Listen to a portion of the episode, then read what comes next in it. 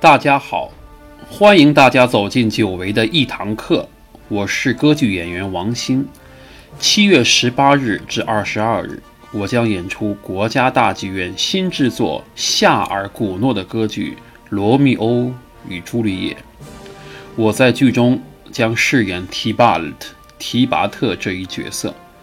今天的一堂课就由我来为您解读这部著名的法国浪漫歌剧作品。《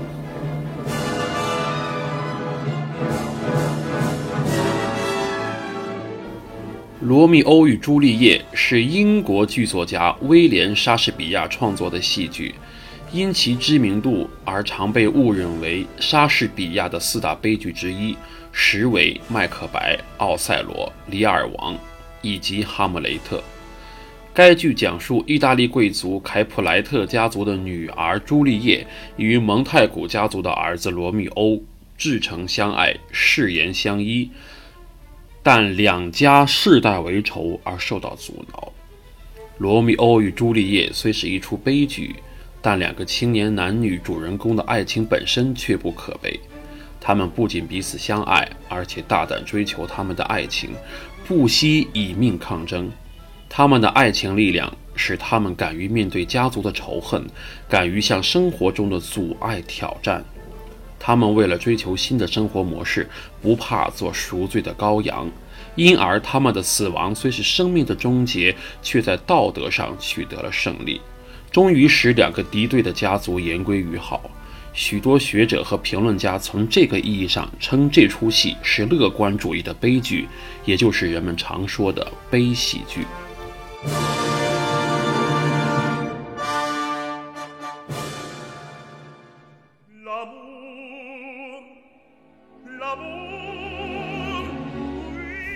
罗密欧与朱丽叶》的戏剧作者是威廉·莎士比亚。威廉·莎士比亚是英国文艺复兴时期戏剧家和诗人。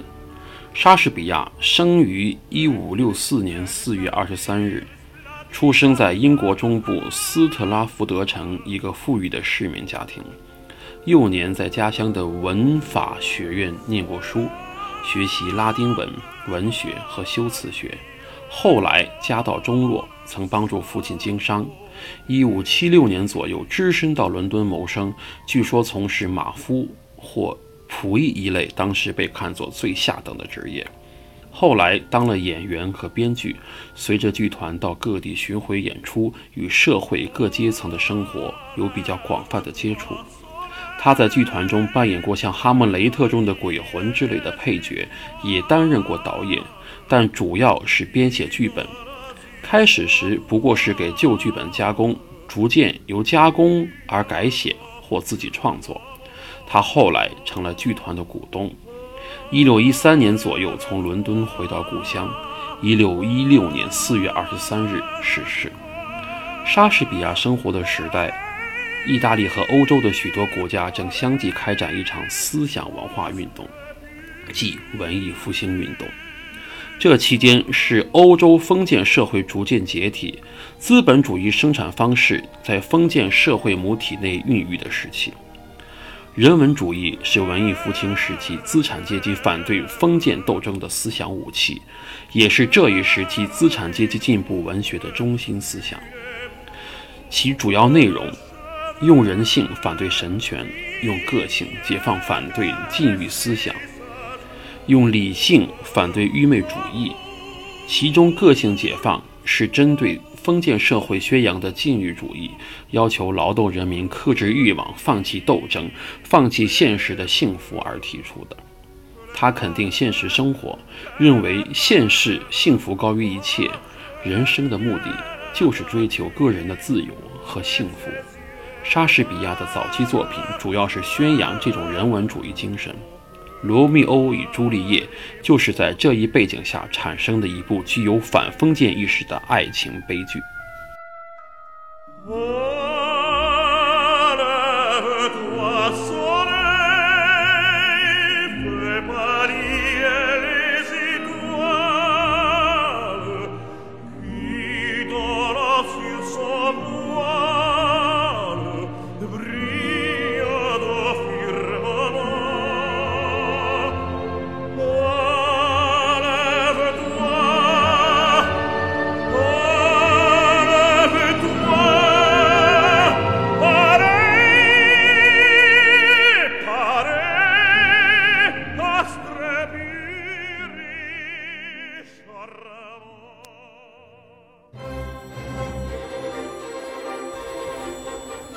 歌剧作者查理·弗朗索瓦·古诺，一八一八年六月十八日生于巴黎，一八九三年十月十八日卒于圣克卢。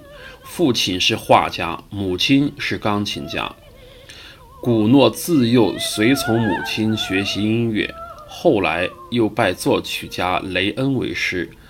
在上大学之前，已具有相当高的音乐素养，同时还学习美术。1836年进入巴黎音乐学院，主修对位法、作曲、钢琴。入学第二年即获得罗马大奖，第二名。一八三九年获罗马大奖第一名，同年赴罗马进修。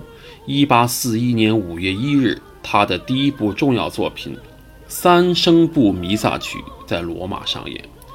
一八四二年秋，离开罗马回国，沿途访问了维也纳、柏林等地，接触到各国音乐的优秀作品和著名人物。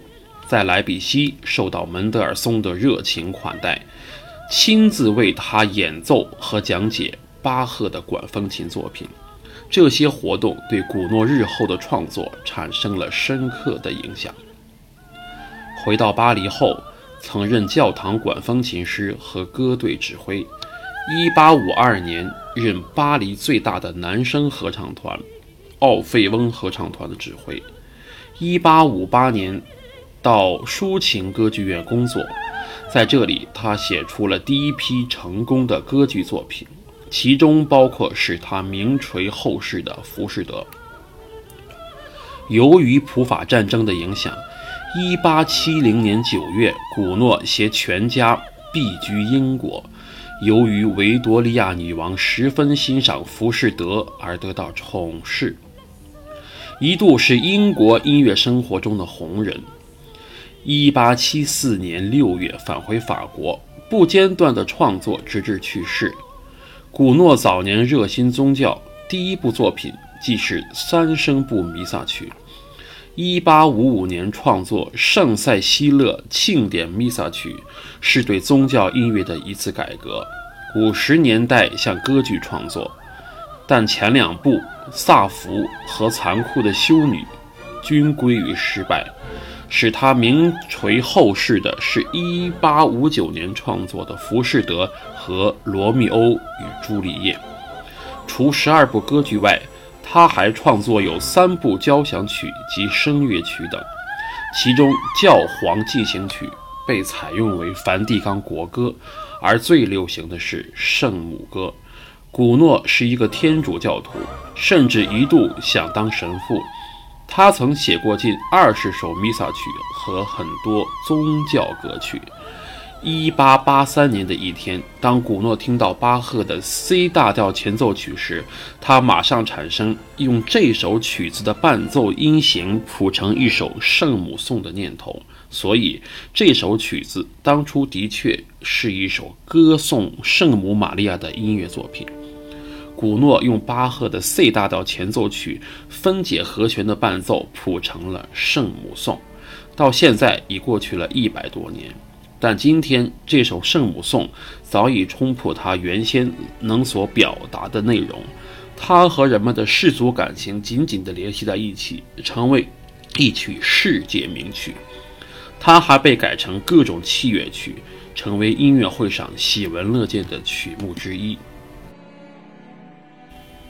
关于《罗密欧与朱丽叶》这部法国浪漫时期的经典歌剧作者以及创作背景的介绍，今天暂告一段落。欢迎大家持续关注国家大剧院一堂课，更诚挚地邀请您七月十八号至二十二号亲临国家大剧院，见证这部伟大的法国歌剧在国家大剧院的全新呈现。我们不见不散。